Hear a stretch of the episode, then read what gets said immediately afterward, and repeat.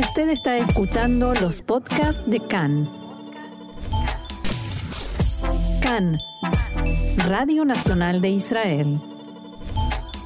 Vamos a hablar ahora, ya estamos en contacto con Jack Drasinover, quien es docente y experto en política israelí. Jack, shalom y bienvenido una vez más acá en español. Shalom, Roxana, gracias. Un gusto, un gusto volver a hablar, a pesar de que la situación no está nada clara. Y quiero preguntarte en primer lugar entre las posibilidades de elecciones, de que se forme un, gobierno alternativo sin llamar a elecciones o de que esta coalición continúe, ¿cuál te parece, cuál de estas opciones te parece que es en este momento la que tiene más posibilidades? Uh, si me arriesgaría a dar un pronóstico, creo que los días de la coalición están contados. Vale decir, es claro que vamos a eh, nuevas elecciones, la quinta, hmm. eh, pero que eh, su fecha no es clara.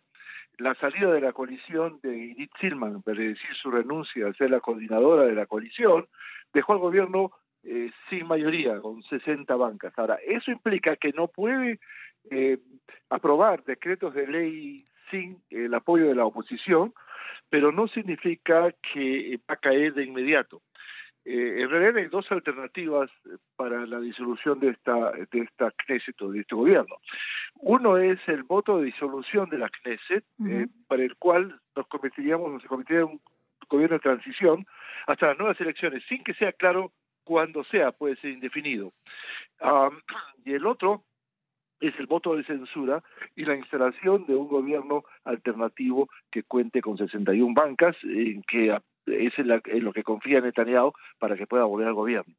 El eh, problema en este momento está dado, según yo veo, eh, en la discusión quién va a ser el primer ministro de gobierno de transición y hay dos alternativas.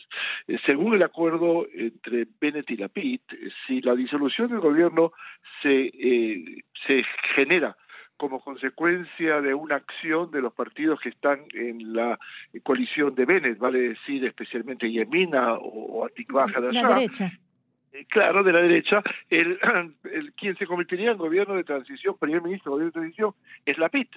Mientras que si esto fuera eh, creado por RAM, por ejemplo, lista islámica, eh, sería, la, sería Bennett quien seguiría en el gobierno de transición hasta las próximas elecciones. Quiero recordar que el gobierno de transición no puede ser censurado. Lo importante es entender que la táctica de Netanyahu, de perdón, de Bennett, según yo veo, es intentar empujar a Ram fuera de la coalición, lo cual genere en sí el hecho que él pueda quedarse como primer eh, ministro en transición. Lo que no toma en consideración Bennett es, por ejemplo, la encuesta que se hizo ayer por Camille Fuchs, un prestigioso estadístico eh, en política, eh, que plantea que en una próxima elección, si se dirigiría hoy, Ram desaparecería del mapa político, es decir, no tendría en este momento el mínimo cantidad de votos para llegar a las creces, lo cual, por supuesto, no estimula a Ram eh, de cometer un una especie de suicidio. Y entonces estamos frente a estas dos alternativas. Por su parte, la PIT está intentando y logró tener un logro muy importante. Ayer logró convencer a la lista unificada, que está en la aparente oposición, aunque es independiente, eh, que no vote a favor del voto de censura. Ayer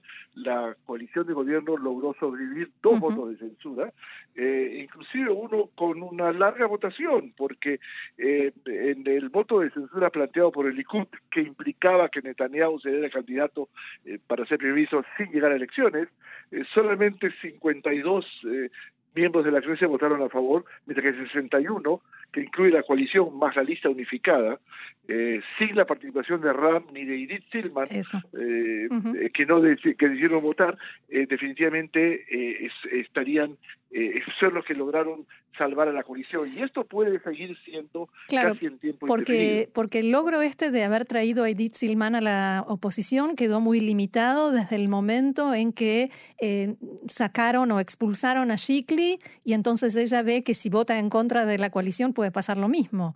y es una espada de Mocles que está eh, sobre el cuello de Edith Silman y ella sabe muy bien porque todos los planteos entre ellos la aparente promesa, según los rumores de Netanyahu, de convertirla en ministro de, de, Salud en un próximo gobierno, eh, quedarían en el aire, porque si ella es considerada desertora eh, o disidente, eh, su futuro político implicaría que no puede presentarse a, una nueva elección en el marco de una lista que ya existe. Tendría que formar su propio gobierno y dudo que pudiera tener la cantidad de votos importantes o mínimos para poder llegar a la hay algo que a mí me llamó la atención en, el, en la sesión de ayer, en la parte de los discursos, pero no solamente ayer, en los, eh, en los últimos tiempos, en las últimas semanas, eh, desde que empezó la ola de terrorismo, los ataques terroristas con eh, asesinato de ciudadanos israelíes, y desde el Likud, desde la oposición,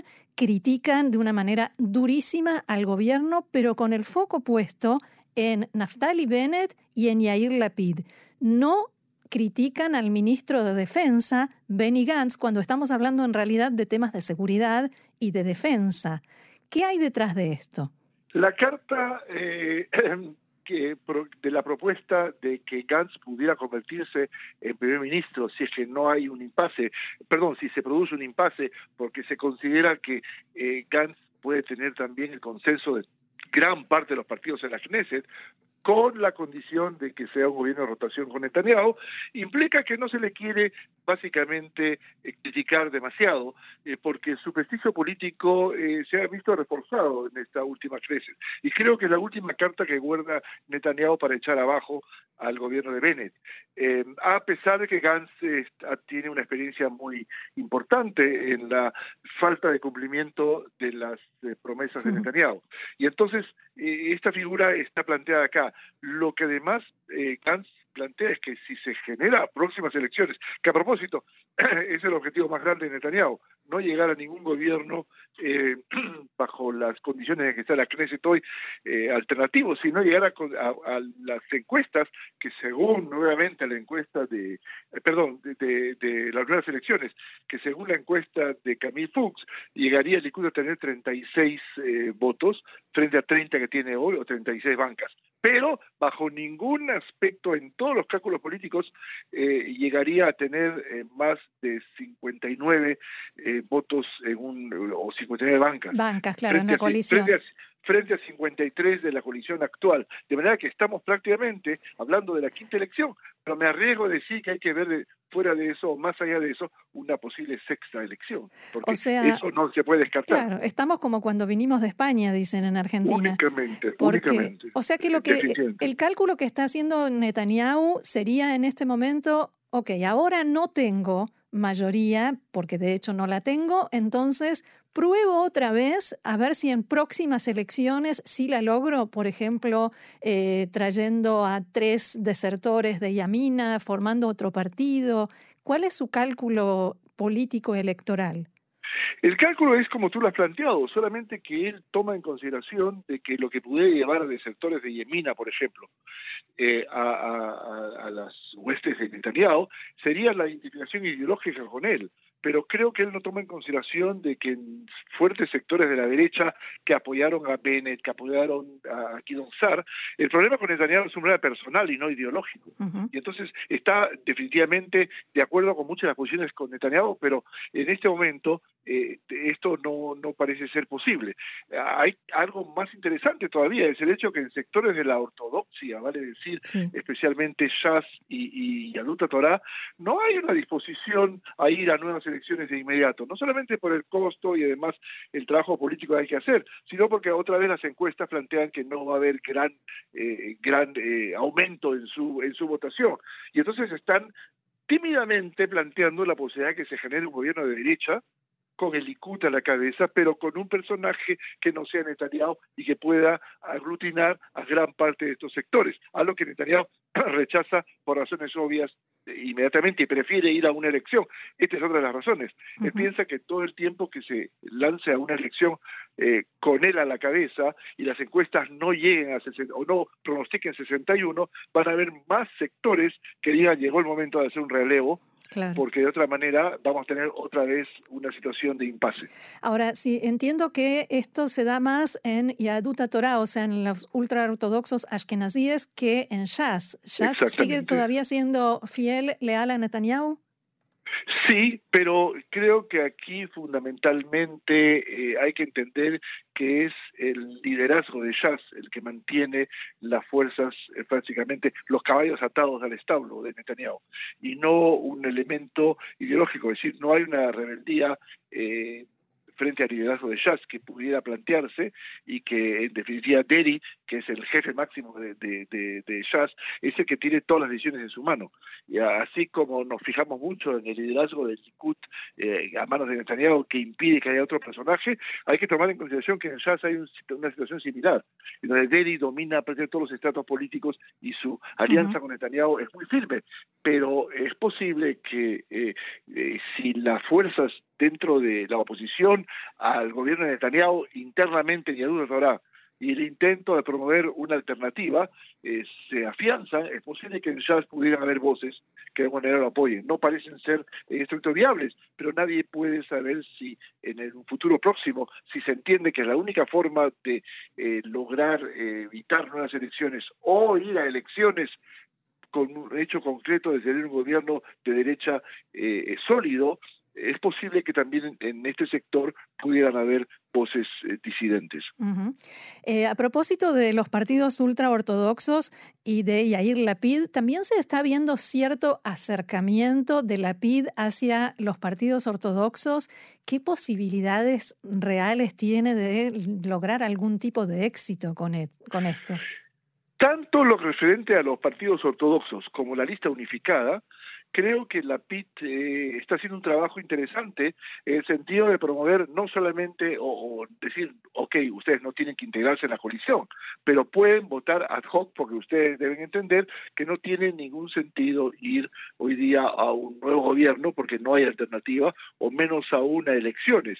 Y no tan no solamente en la ortodoxia, sino también en la lista unificada, hmm. eh, que definitivamente ayer votó en contra del voto de censura, es por el elemento claro de decir, nosotros no estamos de acuerdo con este gobierno, pero bajo ningún intento vamos a poder eh, apoyar una política de un voto de censura que lleve a Netanyahu nuevamente a ser primer ministro. Aquí también el elemento es muy claro, pero aquí es ideológico y también personal. En el caso de Yadut Torah es básicamente la idea de, intentar salir de este impasse para eh, promover una serie de legislaciones de tipo religioso que en este momento están paralizadas.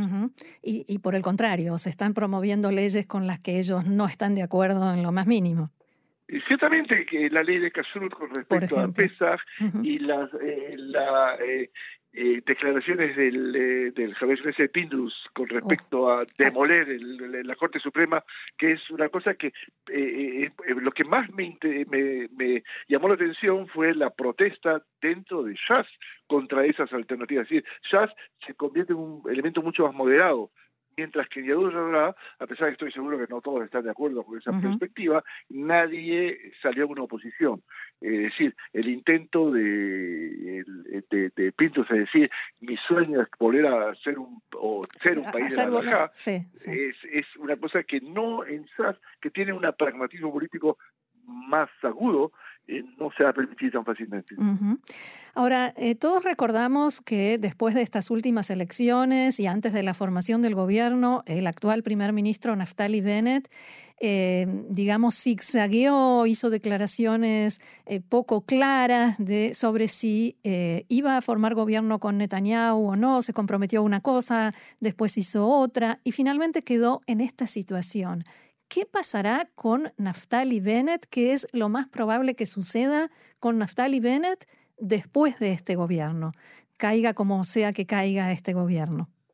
Naftali Bennett entendió, y bastante temprano en su cadencia, eh, que eh, no tiene ninguna opción con respecto a votantes de la derecha, que fueron los que básicamente lo apoyaron también en la última elección y que en este momento si quiere sobrevivir políticamente tiene que hacerlo a través de votantes del centro eh, o de alguna coalición con Gans, por ejemplo, o con Guidon Sar, eh, que pudieran permanecer, generar su permanencia en la política. Hay una cierta base deficiente de Yemina eh, que, se, que, se mantiene fiel a, a, Bennett, pero para intentar ser un factor político estable requiere una coalición mucho mayor. Es posible que Gantz, perdón, que, que Guido que en este momento está dando manotazos de abogado eh, por cuanto eh, también su permanencia en las próximas elecciones es dudosa y, y, Gantz que pudiera aprovechar esa coyuntura de tres fuerzas políticas que se unirían. Es una de las posibilidades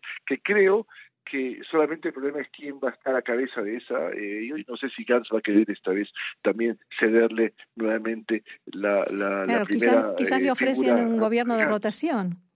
Eh, eh, ciertamente eso es una cierta posibilidad, pero volvemos al problema quién va primero. Eh, estoy, Gantz está cansado de ser el segundo. A propósito del hecho de que no estamos hablando de las de la rotación en agosto del 23. Ni siquiera lo mencionamos, ni ¿cierto? Siquiera lo mencionamos. Significa que los segundos en la lista tienen la posibilidad de guiar a la carrera, pero cuando las luces se apagaron y nadie está más en las tribunas mirando la carrera. Eh, y entonces esto es algo que también, que lo entendió Gantz con mucho retraso y lo entiende la PIT, por eso está intentando en esa manera convertirse en un eh, eh, primer ministro en transición, siempre y cuando sea un factor de la derecha el que promueva la disolución del gobierno.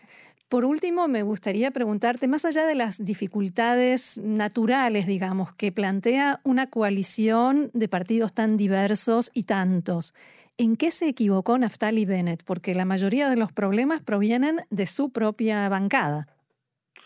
Creo que eh, descuidó básicamente la necesidad de reforzar del mantenimiento que debía tener eh, su partido. Eh, y, no logró de alguna manera sintonizar el hecho de que había voces disidentes frente a eso.